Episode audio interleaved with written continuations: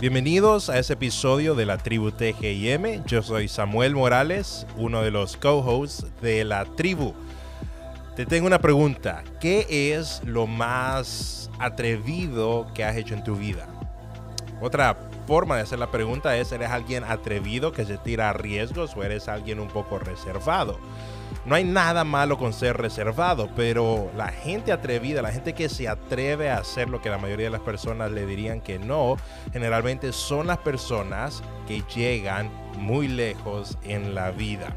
En este episodio tenemos una conversación con Werner Rojas. Werner es el primer costarricense que escaló el monte Everest. Werner en esta plática nos cuenta acerca de cuáles fueron sus metas, cuál ha sido su preparación, cuáles fueron sus riesgos, qué fueron las eh, cosas que le costaron, cuáles fueron las cosas que él hubiera hecho diferente. Una excelente plática con Werner Rojas acerca de escalar la cima del el mundo. Es una plática muy buena porque es una plática acerca de, sí, escalar montañas, pero en general de cómo asumir riesgos en la vida y cómo vivir una vida al full. Así que en esta plática Werner nos habla de su travesía y nos habla de su vida, una plática extremadamente interesante que Werner tuvo con la gente de la tribu. En este episodio Samuel Morales, Carlos Lagos y Jairo González. Gracias, Warner, por estar aquí con nosotros en la tribu. No, muchas gracias. Buenas noches a, vos, Samuel, a Carlos y a Jairo por, la invitación. El honor es mío poder compartir aquí en tribu y estamos a las órdenes aquí con cualquier aclaración que quieran o preguntas para que tratamos de ayudar un poco. Claro, un montón de. Me gustaría empezar preguntando eh, en qué año fue que subió el Monte Everest y cuántos otros costarricenses han seguido sus pasos después de usted. Mira, yo subí el Everest en el 2012 okay. y ah, hasta el momento soy el único costarricense. Recordando que en Centroamérica vemos seis centroamericanos que hemos hecho cumbre en el Everest. Dentro de estos son tres guatemaltecos, un panameño, no, perdón, cuatro guatemaltecos, un panameño y mi persona. Son los que hay. Y hasta el momento de Costa Rica solamente yo y hay otras personas que sí han empezado a intentar escalar montañas o que ya van a otros lugares, tienen más ganas de hacer estas cosas y, ahí va, es un proceso genial que ha ido pues cada vez en aumento, ¿no? Yo creo que esto ha sido una, una, una bendición, verdad. Wow, wow, qué impresionante. Me gustaría empezar desde, eh, desde el comienzo, valga la redundancia. ¿Cómo empezó usted o cómo, cuál fue la aventura que lo llevó a, escalar el Everest? Porque nadie, eh, hay muy pocas personas que dicen, ¿verdad? yo voy a arriesgar mi vida a hacer una estadía tan grande. Entonces, ¿qué llevó a Warner hasta ese punto? ¿Verdad? ¿Qué hubo en la niñez? ¿Fue algo en la niñez? ¿Fue algo en la adultez? ¿Qué pasó? Mira, sí, creo, que igual que en la vida, para lograr cosas que salgan realmente, que queden bien, que se hagan bien, se tiene que dar un proceso. Y eh, yo ese proceso, subir montañas, no fue que un día me desperté muy inspirado y dije, qué chido, qué bien, irme a subir la montaña más alta del mundo, sino que eh, fue un proceso, como dije anteriormente, que empezó de niño. Yo mm. siendo un niño de nueve años, yo nací en la parte alta de, en las montañas, pues aquí en, un pueblo llamado Escazú, en, Costa Rica. Eh, nací y crecí aquí, en un lugar muy, muy rural en su momento, ahora nada que ver, es una, es una zona muy comercial, de, o sea, muy diferente al Escazú que yo, que yo vi, que que yo nací, el pueblo. Entonces crecí en este lugar, y ahí empecé a subir cerros, montañas, primeras que estaban cerca de mi casa, y de ahí me fui cada vez como dando pasos, avanzando hacia otras montañas, me empezó a gustar más, y fui creciendo en este proceso de vida y de retos cada vez mayores para alcanzar eh, montañas, alcanzar cumbres, hasta que cuando llevaba mucho tiempo y un montón de montañas de haber subido, decidí que ya era el momento de ir a escalar una montaña la más alta del mundo, dar el, brinco a los Himalayas, está esta montaña. Entonces, por eso te digo, fue un proceso de vida que para mí, igual que cualquier cosa que no haga en la vida, es porque, primero porque me gusta, pero luego es una preparación adecuada para alcanzar esas metas. Entonces, hubo un tiempo de preparación me imagino que sí hubo un tiempo de preparación para poder llegar a el Everest, pero como cuánto fue el tiempo, digamos, como la última montaña que escaló y cuando decidió voy a montar voy a subir al Everest, ¿cuál fue como el entrenamiento o cuál fue como la línea de tiempo para llegar hasta ese punto? Como bien lo decía, esa línea de tiempo, más allá de, decir cuándo fue, a ver, yo fui dando pasitos de pequeños, de más a menos. Empecé por las montañas en Costa Rica, después hice las cumbres de Centroamérica, y fui el primero en escalar las montañas más altas de todo Centroamérica, el primer costarricense. Y después fui a escalar en hielo y nieve. Y ahí ya empezó ese proceso. Yo lo que hice fue montar proyectos. Yo soy del criterio que también digo uno tiene que ver dónde estoy hoy, dónde quiero estar mañana, dónde quiero estar dentro de un mes y avanzar sobre eso. Entonces, sobre esto mismo empecé con proyectos de menos a más y pasaron muchísimos años, esa línea de tiempo desde que empiezo a subir montañas hasta que decido ir al Everest eh, pasan por lo menos unos 10 eh, años en ese proceso de preparación, de formación a nivel físico y psicológico y decido ir al Everest. Ahora, de cuando decido ir al Everest y voy al Everest, hay apenas unos eh, menos de seis meses, para que mm. tengan un día, o seis meses. Fue muy rápido porque reciente en ese momento terminé un proyecto que estaba en ese momento metido, que eran los siete picos andinos, y de ahí terminé esto que fui el primer costarricense en hacer los siete picos andinos también. Y después de esto dije, ya me siento física y mentalmente preparado para subir el Everest y me fui a ya preparar para, o sea, ya, ya más que preparar, lo que hice ahí fue buscar los medios económicos y un montón de cosas más que ocupaba para ir a subir esta montaña y así es como me fui para Nepal, pero en esa línea de tiempo, digamos, de, muchos años. Ok. Y hola, eh, ya Dios no estaba aquí con ustedes pero interesante escuchar a Warner en muchas cosas y Sammy decía, ¿verdad? Bien interesado porque por películas y cosas así. Yo también, nosotros solo en, películas, bueno, yo solo en películas he podido tener una experiencia.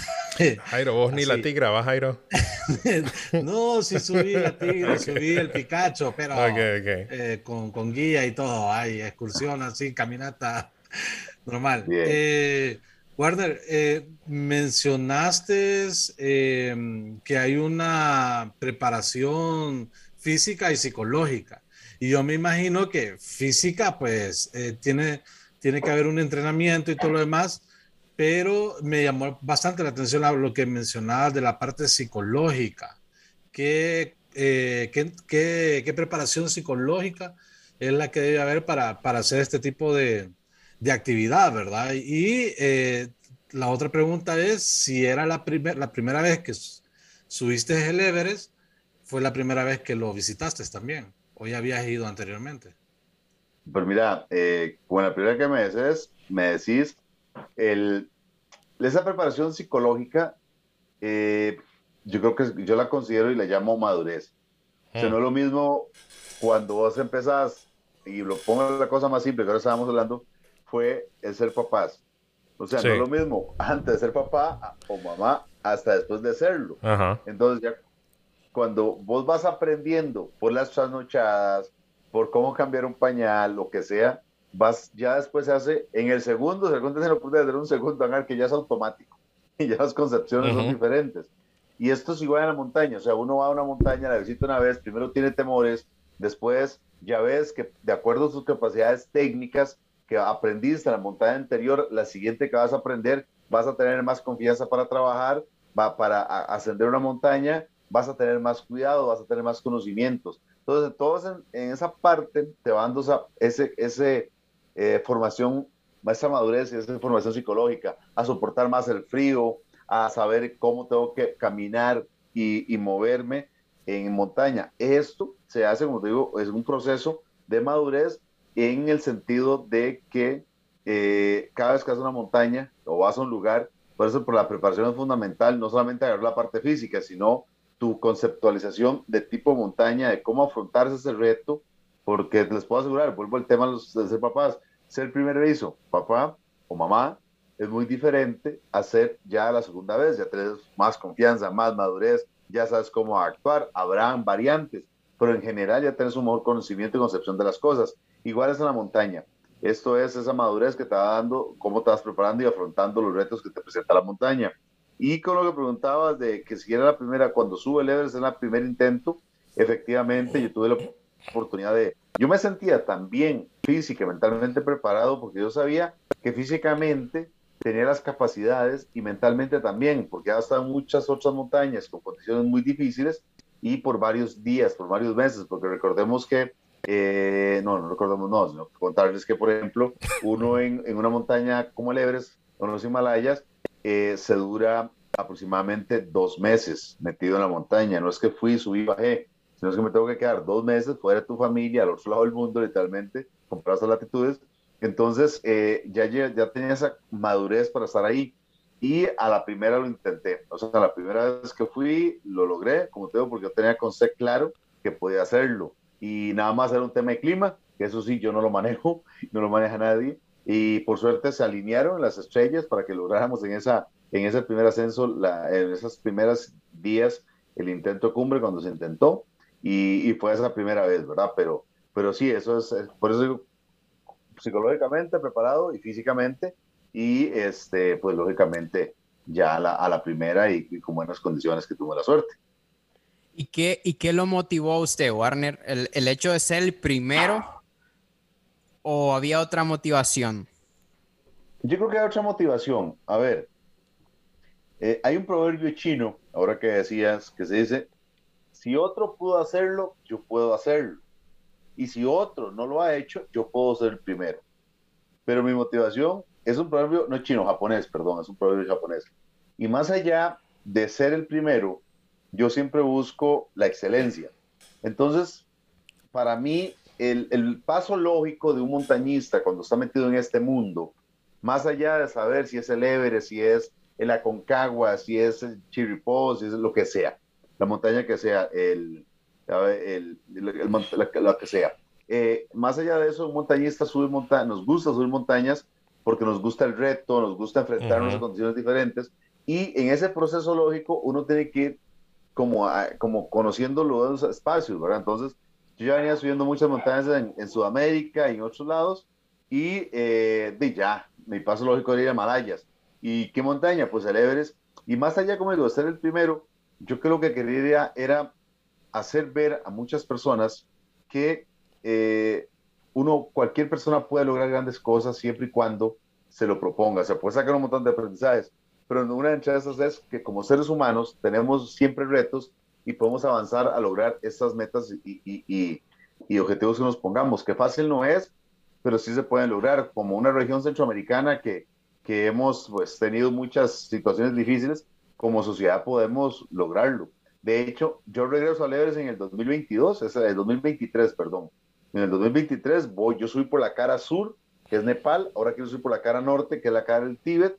Igual, el mensaje es el, el orgullo de poder lograr metas y objetivos en la vida es plantearse retos y luchar por ellos. No importa que, que, la gente te diga que no se puede o que tengamos limitanzas, no, es avanzar y lograr metas y objetivos nuevos. En ese, en ese proceso estamos y la idea es, pues, si lograría subir el, el Everest por la cara norte, eh, sería el primer centroamericano en hacerlo por los dos lados hmm. y, el primero también en hacerlo dos veces. Entonces, se llama, y pero más allá de ser el primero, que es mandar el mensaje a la sociedad de que podemos, de que tenemos que luchar por nuestras metas y objetivos y va a ser la única forma para que nuestros, nosotros como sociedad logremos mejores cosas a, en todo nivel. ¿Y cómo, cómo vos manejaste y va a manejar otra vez el miedo? porque mucha gente ha muerto, ¿verdad? No solo en el Everest, que en el Everest hay gente que ha muerto en los Himalayas, mucha gente. Pero también en, general, ¿verdad? Escalar es, eh, eh, es peligroso. Mi papá cuenta de un, pastor de su iglesia cuando estaba joven de que murió escalando en México. Pero entonces, ¿cómo vos uh, internalizás el miedo? ¿Cómo lo manejas? ¿Qué pasa por tu mente? El miedo hay que tener claro una cosa que, a ver, el problema del miedo no es que lo neguemos o no, el problema del miedo es que no aceptemos que existe y que no lo afrontemos. Tenemos claro en el caso mío que eh, existen muchos riesgos a la montaña, pero yo no, curiosamente yo no pensando en la montaña en que va, me va a pasar algo. No llevo ese, esa presión, digamos, o ese miedo, no lo llevo ahí, sino lo que voy pensando es que cuando voy a la montaña voy a disfrutar de ese lugar al máximo. Entonces voy a disfrutarlo y también qué sucede con el miedo. En el caso de la montaña, nosotros aprovechamos estos momentos que sí, que uno siente ese miedo. A, uno, a nosotros nos tiene que gustar la adrenalina. no, ahí no estaríamos. Estamos, clarísimos en eso. Eso nos hace mantenernos vivos, realmente, y, y literalmente así pasa. ¿Por qué? Porque esto no nos deja entrar en la zona de confort. Igual que en la vida, cuando uno entra en la zona de confort, generalmente va a fracasar. Entonces, este miedo, de una u otra manera, nos mantiene atentos, nos mantiene siempre vigilantes, nos mantiene siempre, literalmente, como digo, vivos, en el sentido de que eh, no nos deja entrar en la zona de confort. Entonces, tratamos de aprovechar esta parte, si lo queremos ver negativo, pasarla a una posición mucho mejor para lograr hacer nuevas cosas en nuestro favor y en el favor de un equipo, de un grupo, ¿verdad? Que estamos eh, en ese momento subiendo la montaña. Pero, pero yo, no, yo no la montaña digo como, no lo veo miedo, miedo, sino eh, que es una opción para mejorar muchas cosas y entre ellas no entrar a la zona de confort. Pero en algún punto vos estabas como consciente que era una posibilidad real de que vos murieras. O sea, lleva, ibas vos como consciente de decir, ok, es posible que yo muera, aún así vale la pena hacerlo. ¿Cómo, cómo iba, iba eso cruzando con tu mente? ¿O fue de esas personas de que hasta el final que lo hizo, híjole, me, podía haber muerto y ni pensé en eso cuando pasó? no, mira, sí, eso, eso uno lo tiene clarísimo. Nosotros que subimos montañas, tenemos, eh, para que tengas una idea, tenemos 5000 veces más probabilidades de fallecer que una persona no, común y corriente, digámoslo así. Pero uno está consciente de esto pero no pensamos en él. O sea, no, no, nosotros, eh, aunque uno vaya a la montaña y uno va disfrutándola, vamos gustando, nos va encantando, a pesar de que sepamos y tengamos claro que eso puede pasar. Es una probabilidad, sí. es una posibilidad, que la vamos a minimizar con qué? Con una toma adecuada de decisiones. Yo sé, yo sé que no tengo que avanzar en ciertos momentos, no tengo que meter, como decía mi abuelo, no se metan en, en ningún lugar que usted sabe que no tiene que meterse. O sea, con eso quiero decir es, sabemos que no vamos a avanzar en una tormenta, o en el momento que no me, momento que no me sienta bien, tengo, sigo avanzando, sino que me tengo que, que devolver. A ver, muchas veces la montaña, eh, no mata la montaña por matar, matan tus decisiones. Matan, Eso en, tomar una decisión en la montaña es la que hace que vos puedas morir, en este caso. Y lo hemos visto en muchos lugares cuando personas que no tienen experiencia en montaña, hablo específicamente en el Everest cuando estuve, que realmente uno ve cadáveres, porque mucha gente dice, ¿y hay cadáveres? Sí, hay cadáveres mm. de personas que, que, tenían que devolverse, que no tenían experiencia y intentaron subir una montaña con un grupo de personas que no era la más adecuada y siguieron avanzando y no tomó la decisión de regresarse y no lo contó con su, vida, eh, no contó la historia porque quedó ahí. Entonces uno sabe que la montaña no mata, matan tus decisiones a la hora de meterse en lugares que uno tiene que meterse por diferentes circunstancias pero está uno claro que eso existe, pero igual nos puede levantar un carro en la calle, cuando ando en bicicleta en la calle me puedo accidentar, o sea, hay probabilidades. Sí. Lo que pasa es que si esto se impacta mucho, ¿verdad? nada, más, nada más que no te dejan ahí, ahí sí te recogen. Eso sí. sí ahí sí. ¿y pasó algo? ¿Pasó algo en, el, en, la visita que tuvo, que subió el Everest? ¿Pasó algo peligroso? Sí, sí, claro, no hay siempre. O sea, digo, siempre hay peligro. Por ejemplo, una de las que más me acuerdo fue, bueno, primero hay que estar cruzando grietas en, la primera parte del campo base, que está a 5.600, a 5.300, perdón. De ahí hay que subir al campamento número uno, que está a 6.000 eh, metros. Entonces uno se mete en una zona que es la más peligrosa de la montaña, donde hay que estar cruzando grietas. Se llama la cascada del Combú por este lado de la montaña. Y la cascada del Combú básicamente es una masa de hielo que se mueve entre 80 centímetros a metro 20 todos los días. Hmm es una presión enorme hacia abajo. Entonces hay unos bloques de hielo gigantes y uno tiene que meterse en medio de esos bloques de hielo ahí. Hay unas veces que el hielo se separa y es donde se ponen escaleras y uno tiene que pasar por esas escaleras. Ahí da bastante miedo porque no es una, son, no sé, 15 grietas, 16 grietas y no va por ahí. Después, otra de las cosas que pasó fue que estando cerca, íbamos subiendo y una mañana se vino una avalancha y pasó bastante cerca, digamos, pasó cerca tal vez a unos, ¿qué les puedo decir? Unos 15, eh, unos 25, 30 metros de donde estábamos y nos tiró así un gran polvo y nosotros, primera instancia fue como, wow. Y después es como, ¿cuál wow? Quítese aquí, póngale porque aquí estamos, nos puede caer encima, ¿verdad? Pero sí, sí, uno estaba viendo muchas cosas, miraba gente que incluso tenía accidentes, que se caía, o piedras que se venían y podían golpearte. Eh, hay una zona de avalanchas que el hielo tiene la ventaja, digamos, tiene una situación, el hielo es tan duro como una roca, como una piedra, pero eh, se derrite con el calor, ¿verdad? Entonces, había una parte donde eh, había una zona de rumbes de, de, avalanchas que se venía y uno simplemente ahí trataba de ir lo más rápido posible. Nunca nos pasó nada a nosotros, pues siempre era bastante riesgoso. Esa zona eran 50 metros, que eran los 50 metros más largos de la vida. Y en el 2014, en esa misma zona, se vino una avalancha con tan mala suerte que agarró a 14 personas y las mató una sola vez. Entonces, era, era, el lugar más peligroso, digámoslo así. Entonces, era como siempre había algo ahí que nos hacía así como un cosquilleo de que esté alerta, no se confíe, ¿verdad? ¿Y con quién fuiste vos? ¿Con quién andabas? ¿Era como un tour? Eh, ¿Conseguiste amigos? ¿Cómo fue?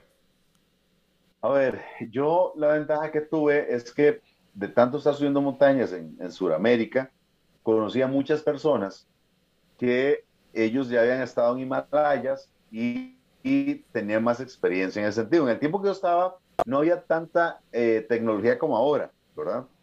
Entonces no había tanto conocimiento de quién poder contactar allá. Entonces esto era por referencias de amigos y yo decidí ir con una empresa de Inglaterra que es la que se dedicaba a llevar a dar la logística para eh, subir el Everest. Cuando digo dar la logística, eh, por ejemplo aquí eh, las tiendas de campaña que uno utiliza en la montaña allá no son como las que tenemos aquí y usamos en Centroamérica o en Costa Rica que son tiendas que son para la playa, literalmente, no son tiendas especiales y que cada tienda anda alrededor de unos 300 a 400 dólares. Hmm. Entonces, o sea, eso es parte de un equipo que yo no lo voy a llevar desde aquí porque es muy caro. Además, comprarlo es carísimo y no se ocupa una.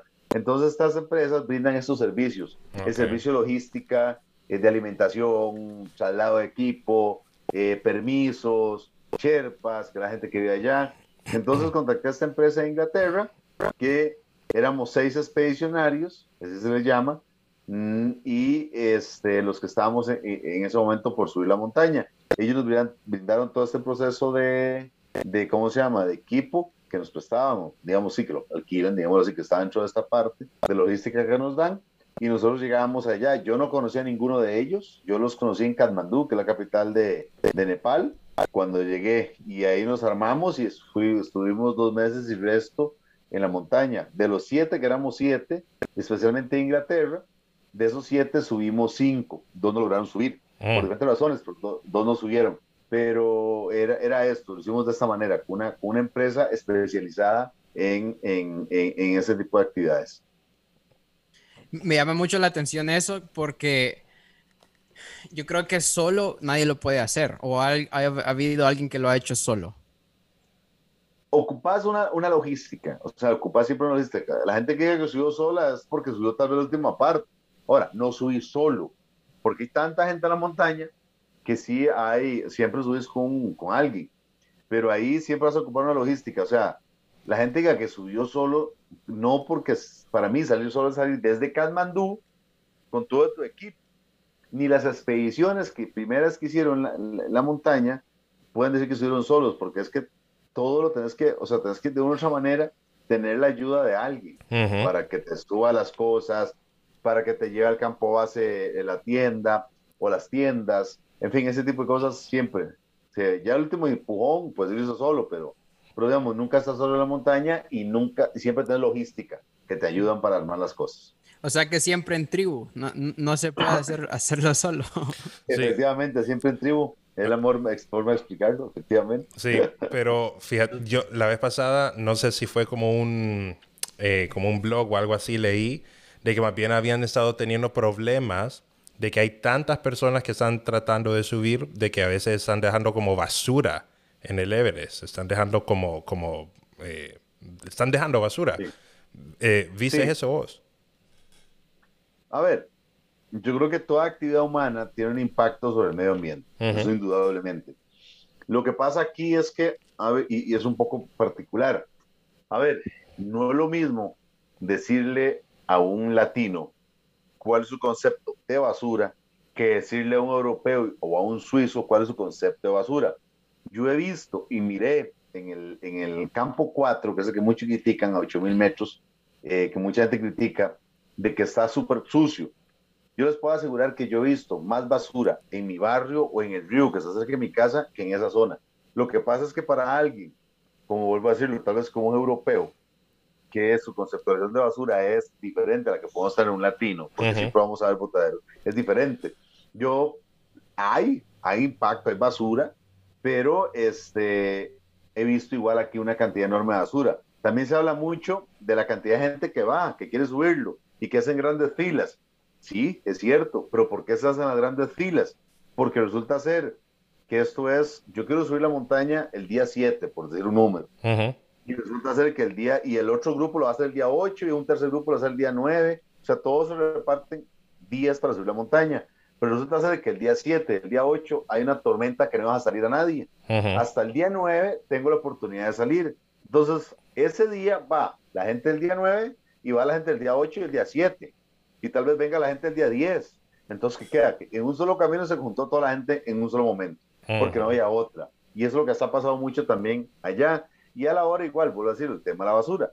Esto está pasando porque hay impacto, pero se mantiene un riguroso proceso de cómo recoger las cosas. Las empresas cada vez son mucho más conscientes de cómo recoger sus desechos y manejarlos. Y eso lo hacemos siempre de esta manera. Eh, es bien interesante cuando uno logra algo y uno queda con un pensamiento, de lo logré, pero más allá hay, alguna como reflexión, ¿verdad? De uno mismo. No me imagino lo que pudo haber pensado usted subiendo al Everest y estando en la cima. No sé si hubo un tiempo ahí como de, no sé, de meditación, de pensamiento, qué fue lo que pasó ahí, de reflexión. ¿Qué se hizo ahí? sí, mira, aquí es curioso porque, a ver, la cumbre es la mitad del camino. El 80% de personas que mueren en el Everest es justamente después de hacer cumbre. Entonces, yo estaba muy, muy, muy enfocado, digamos de esta manera, en que tenía que llegar, pero ante todo tenía que bajar.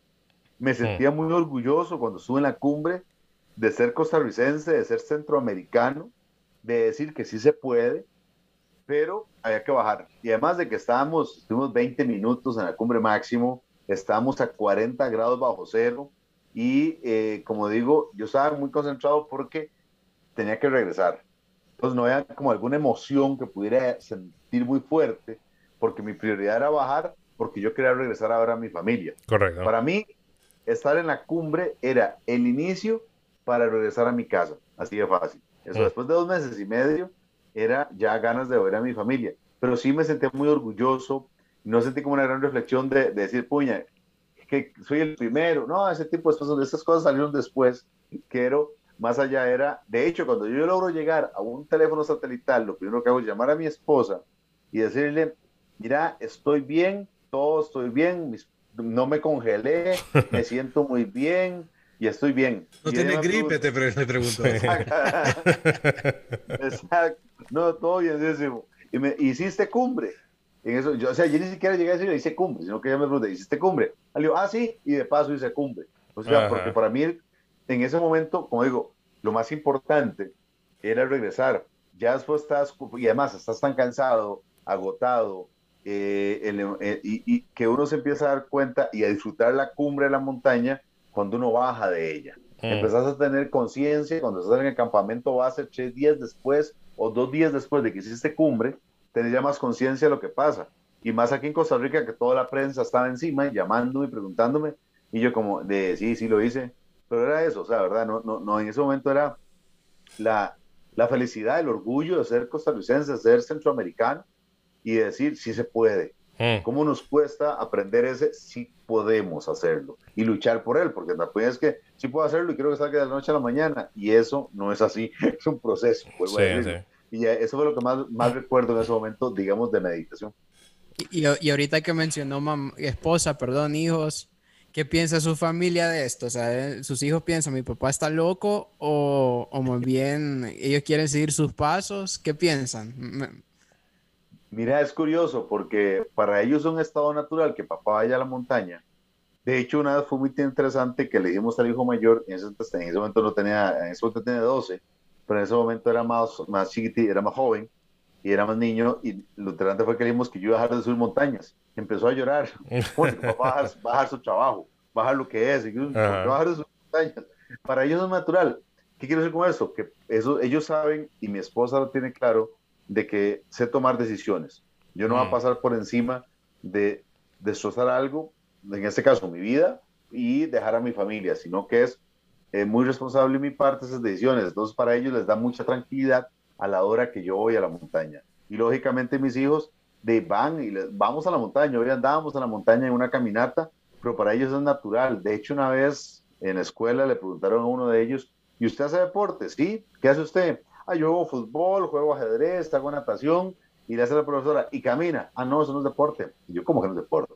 O sea, porque para ellos es, un estado natural de, ¿qué decir? Salen a caminar y hacen un montón de cosas, pero no lo ven como un deporte, sino como algo que les gusta. Tal vez les vaya a ir ya más grandes, hagan sus cosas, de hecho lo van a hacer porque les gusta la aventura, ese tipo de cosas, y yo creo que van a hacer las cosas, no sé si van a hacer lo que hice yo, pero lo más importante que le hemos dicho, en lo que hemos inculcado a ellos, es ese contacto con la naturaleza, el apreciar y el respeto a la naturaleza y al medio ambiente, que, que lo disfruten y que lo vivan, ¿verdad? Entonces eso es mucho lo que les hemos inculcado a ellos.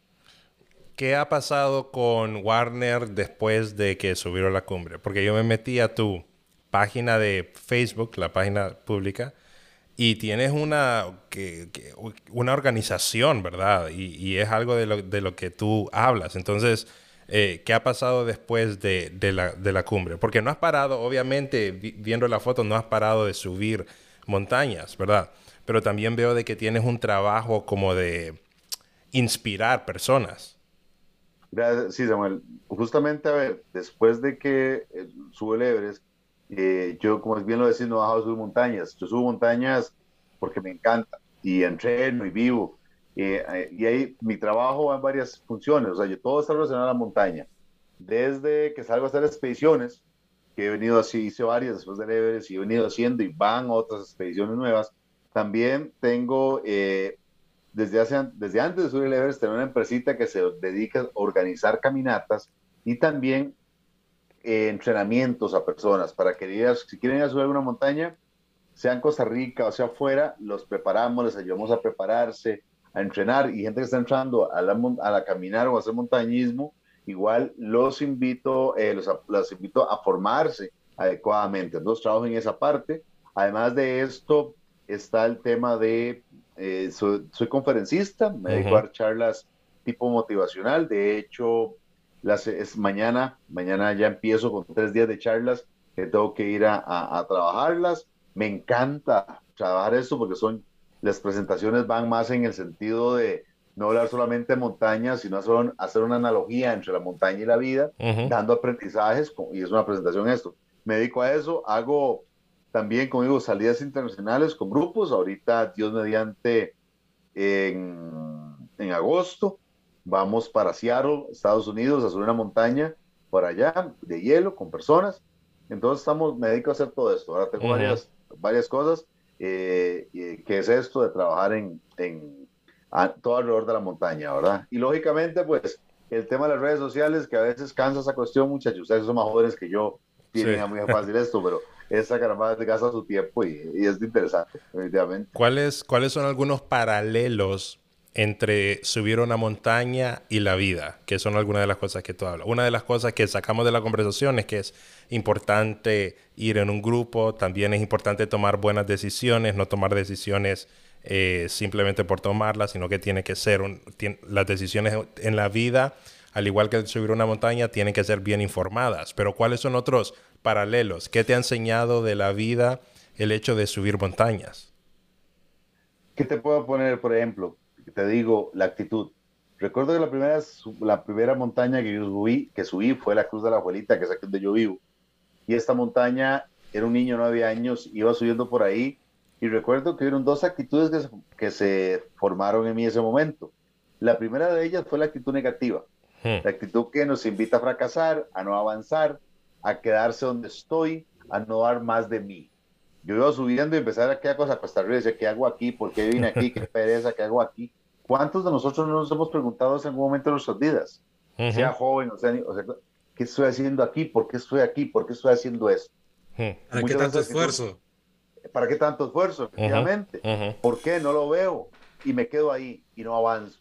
Esa es una actitud que hemos tenido todos. Pero también está otra actitud, la positiva, que a mí me lo dijo y estaba subiendo, me decía, me decía a mí mismo, avance, no corra, disfrute lo que hay alrededor, vea lo que hay, lo que la, mire la oportunidad que tiene de ver más allá de simplemente un camino. Empecé, en ese momento empecé a pensar que, y a decirme, no, empecé a decirme, perdón, lo que quiero decir es, empecé a decirme, mire cuánto llevo, no cuánto me falta. Y me di cuenta que llevaba cada vez más, más de lo que me faltaba. Disfruté del camino, avancé. Es la actitud positiva que nos invita a avanzar, a no quedarnos en la zona de confort. Es una, es una analogía que puedo hacer. y, y, así, por ejemplo, hay varias. O sea, por ejemplo, el poder de la adaptación. En este momento, creo que el último año ha sido fundamental el adaptarnos. Yo sí me adapto a una, a una cantidad de, de, cuando voy a la montaña, a un grupo que no conozco, si no me adapto a la altura de la montaña con un peso que yo llevo, eh, si no me adapto al grupo, no logro mi objetivo. Tengo que aprender a adaptarme. Este año lo hemos hecho. Sí, este año y ha sido una bendición. Hemos tenido que aprender. Vean ustedes dónde estamos.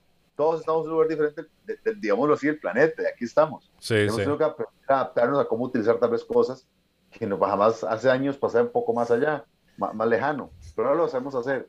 Entonces el poder de la adaptación en varios sentidos. Aprender a preguntar al que más sabe, al que tiene más experiencia, a no tener ego. voy haciendo un poco de analogías en cosas por una presentación, por ahí va. Buenísimo. Yo estaba, yo estaba pensando eso mismo cuando mencionaron ahí lo de, cuando mencionó lo del miedo y, y pensando que ahorita, por ejemplo, con el tema de la pandemia, ¿va? cuánto miedo se, se ha generado en muchas personas, pero el, este, este, esta pandemia la verdad que ha sido como, podría decirse, ¿verdad? Como una montaña y, y obviamente que si tenemos que subirla, pues hay que tomar buenas decisiones, como decía usted, llevar un, un buen equipo, ¿verdad? Y, y, pero hay que subirla, hay que subirla, ¿verdad? Puede ser, hay riesgos, siempre, siempre hay riesgos que tomar, ¿verdad? Pero, pero, pero por eso es bien interesante esto de, como decía usted, la actitud positiva de, no, no, no ¿por, qué, ¿por qué estar aquí? ¿Por qué, por qué hacerlo, verdad? No tiene sentido, pero, pero la otra actitud positiva de, de venir y, y, avanzar y, no quedarse estancado, ¿verdad? Eso es lo que nos debe mantener como en movimiento, aún en tiempos de, de pandemia. Exactamente, exactamente. Es fundamental esa, esa parte cuando miremos hacia dónde también, por ejemplo, el tema de la pandemia, soy de criterio que uno deberíamos de, de pensar en ver más allá de, de, que una, de que una vacuna nos va a salvar, sino en ver en que nosotros, la parte fácil es meterse la vacuna y si ya no tengo nada, pero así no funcionan las cosas, es de esforzarme y decir, yo quiero no solamente ahora tener, no quiero tener un cambio de vida donde tengo una vida más saludable, más espacio con mi familia, espacios abiertos, comer diferente, tener más conciencia de qué hay detrás de cada alimento, de cada conversación, de, de, de, ese espacio de, aprender que el miedo es parte de nuestras vidas y que no me puede comer y no me genera estrés, sino que es, normal. O sea, digo, hay muchas cosas que entender más de fondo y creo que eh, de eso uno puede aprender un montón de cosas, ¿verdad? Que creo que es fundamental que tenemos que ir aprendiendo y que hemos ido aprendiendo en el proceso de vida que hemos tenido este último año que a todos nos han metido en cintura a hacer muchas cosas. Así es. ¿Qué, ¿Cuál fue la parte más difícil de escalar el Everest? La parte tal vez que usted no miraba o no se imaginaba que iba a ser tan difícil. Conseguir los recursos, digámoslo así. Ah, ¿en serio? ¿Por qué lo digo? Sí, a ver, ¿qué pasa? Eh, cuando yo subí, y hay otra analogía que hice, que hago, cuando yo subí la, cuando yo empecé a subir montañas, eh, fui a buscar patrocinadores, auspiciadores, como se quieren llamar. Sí. Y recuerdo que a la primera persona que contacté, esa persona me dijo, cuando yo le expliqué el proyecto, se me volvió y me dijo, oye muchacho, joven, no sea vago, busques un trabajito, usted ahí nunca va a subir. ¿Sí? Así lo digo. Ahí, tuve la actitud, ahí tuve la actitud positiva o negativa. Una que me decía, o avanza o se queda. Sí. Y empecé a justificar, porque cuando las cosas no suceden, uno se empieza a justificar. Entonces decidí avanzar con la positiva que tenía, pero me di cuenta que no solamente tenía que subir montañas físicas, sino el subir montañas de cambiar actitudes, cambiar formas de pensar y de ver que la gente mirara que no solamente el fútbol tiene, es válido en, una, en, una, en, en un grupo de deportes, sino ver que también que lo que yo hago es montar una, eh, que puedo hacer, cambiar esa actitud de que hay otros deportes también y dando resultados. ¿Y cómo lo hacía? Pues monté una estrategia, no hay de otras. Entonces creo que para mí eso sí, vuelvo a decirlo, el conseguir patrocinios fue lo más complicado, porque subir el Everest no son cinco, no son cinco dólares. no es barato. No es barato. No son cinco, como si en Costa Rica, no son cinco pesos. Entonces, es un tema que es caro y entonces lograr que empresas patrocinadoras me ayudaran en esto fue cambiar esa actitud. Y eso no lo hace uno solo, lo hace porque hay un grupo de personas con uno comprometido, como todo en la vida. Uno en la vida no hace las cosas solo, sino que porque es un grupo, vean ustedes, son un tribu. Uno hace una cosa, hace el otro, y al fin y al cabo tienen un producto. Y eso es igual. al fin y al cabo, de alguien pone más la cara, hace más cosas, pero en el caso mío fue igual. O sea, tengo un grupo de personas que me ayudan a esto, yo llego y lo logro, pero gracias a todas esas personas que me empujaron para llegar ahí. Entonces creo que esa fue, esa fue, la parte más complicada, cambiar mentalidades y actitudes con, para conseguir los presupuestos para subir el Everest y no otras montañas. Porque yo considero que si hubiera tenido los recursos económicos a tiempo, eh, hubiera tenido mejor concentración para dedicarme a entrenar, prepararme adecuadamente y no andar en las carreras que estuve al final y un poco la angustia de que a un mes no tenía la plata que tenía que pagar para lograr subir la montaña. Pero bueno, se logró, pero esas son las cosas que para mí fueron más difíciles. Para ahí, ya en la montaña, yo me sentía mi charco. Eso era como, estoy feliz de estar aquí, ¿verdad? Wow. Y, y, si viene alguien y le pregunta, Warner, ¿qué tengo que hacer para subir el Everest? ¿Qué es lo primero que usted le dice? Mira, no creas, ya me lo han dicho montones de veces, esa parte, Carlos. Vieras que me han preguntado, yo quiero subir el Everest. Yo, mire, mi recomendación es, desde mi punto de vista, que empiece a subir otro montón de montañas. Mm. Disfrute el camino. O sea, agarre experiencia, disfrute, prepárese y va a ver si esa preparación quiere subir el Everest o no. O sea, tomarme la foto con la bandera del país ahí, muy sonriente, muy todo, sí, muy burro, muy romántico. Pero lo que hay detrás, el precio que hay que ponerse uno pagar atrás, esa preparación, esa formación, es lo que sustenta que esa sonrisa realmente valga la pena y que sea un logro deportivo, no solamente un logro de figuración. Y yo le digo a estas personas, súbase esas montañas, disfrútelo, vívalo, porque eso es una pasión. Es no solamente subir el Everest, como bien lo decían ustedes ahora, yo no, dejo, yo no he dejado de subir montañas, ¿por qué? Porque yo subo montañas, yo soy montañista y mi pasión es subir montañas. Pues se puede llamar Everest, se puede llamar Mogotón, Minas, Pital, Cajumulco, lo que vos querás, Chilipó, pero mi pasión es subir montañas, no es solamente el Everest. Entonces yo le digo a las personas que quieren subir el Everest, prepárese, vea lleva un grupo de montañas si quiere subir y en el camino, si de paso decide subir el Everest, magnífico. Pero primero vea si le gusta lo que está haciendo. Y es igual que en la vida. Es que yo quiero ser locutor. Pues si tiene una, tiene una buena voz, pues si al cabo se da cuenta que eso no es lo suyo, que lo que le gusta mejor es trabajar en marketing, que es el marketing. Pues ya dio cuenta que no lo es. O como todos, si han tenido que estudiar el bendito cuento cuando yo en la universidad, en las primeras veces de la universidad, quería ser ingeniero y cuando estaba allá de medio camino me di cuenta que aquella cosa no me gustó, y ahora qué hago, dedicarme a otra cosa. ¿Sí? Así es, pero tenía que vivirlo, experimentarlo, y es lo más importante. Así es. Bueno, y, y, hay otra montaña que no ha podido, o sea, que no ha podido porque no ha podido ir, porque si subía el Everest, me imagino que puede, pero eh, que, quiere, que quiere subirla, que quiere subirla y, todavía no lo ha hecho. Miras que sí, Jairo, de hecho es curioso. Voy a Seattle, a Estados Unidos, porque antes del Everest yo intenté voy muchas montañas, subí muchas, pero hubieron dos especialmente que no me dejaron subir. Una era en México, que no me dejó subir, ya la logré subir, pero esta otra ha sido en Seattle, Estados Unidos. Y para que te mueran de risa, la montañita mide 4.300 metros de altura y no me ha dejado subir. Mm. ¿Por qué?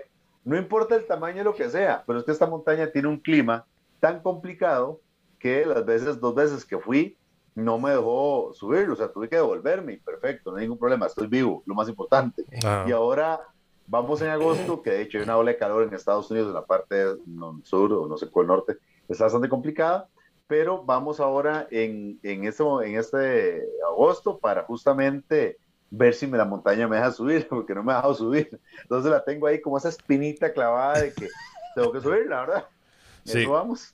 Me, llama la atención la forma en la que te dirigís a la montaña, porque decís, la montaña no, la tratás como un ser, ¿verdad? Como que, como que le pedís permiso para llegar, no es como que llegás y, y, la, y te voy a conquistar, ¿verdad? Sino que la tratás como con respeto, ¿por qué es eso?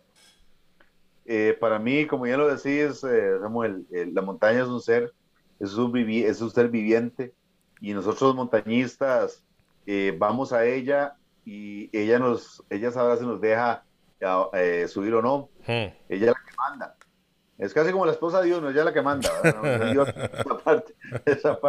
Pero mira, no, es, en, es muy bonito porque, por ejemplo, muchas eh, culturas indígenas le tienen un respeto enorme a la montaña. De hecho, por ejemplo, los Sherpas, que es la gente que vive en la parte alta de la montaña en Nepal, ellos eh, le piden permiso a la montaña. La montaña para ellos es una deidad. Entonces, Sagarmata, que es como se le conoce al Everest por el lado nepalí, eh, ellos incluso no, hacen una ceremonia previa con un monje tibetano, budista, y él nos da una, eh, una estampita y nos da unas banderas.